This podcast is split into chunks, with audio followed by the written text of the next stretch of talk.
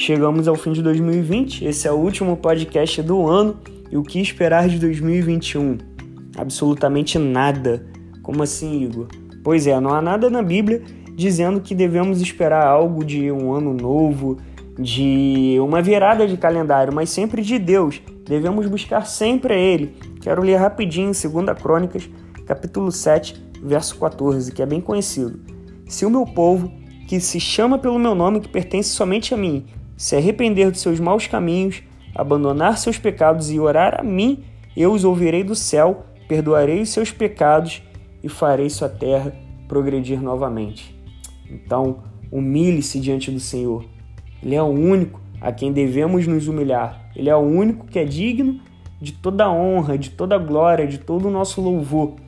Pare, pense, faça uma retrospectiva de 2020. A quantas coisas ou a quem você se humilhou e se frustrou. Busque no Senhor, porque através dele você viverá uma vida de paz, justiça, alegria, abundância, fraternidade, tudo que provém do reino dos céus.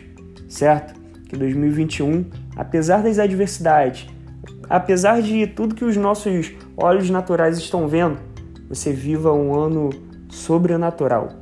É isso que eu desejo. Que Deus te abençoe.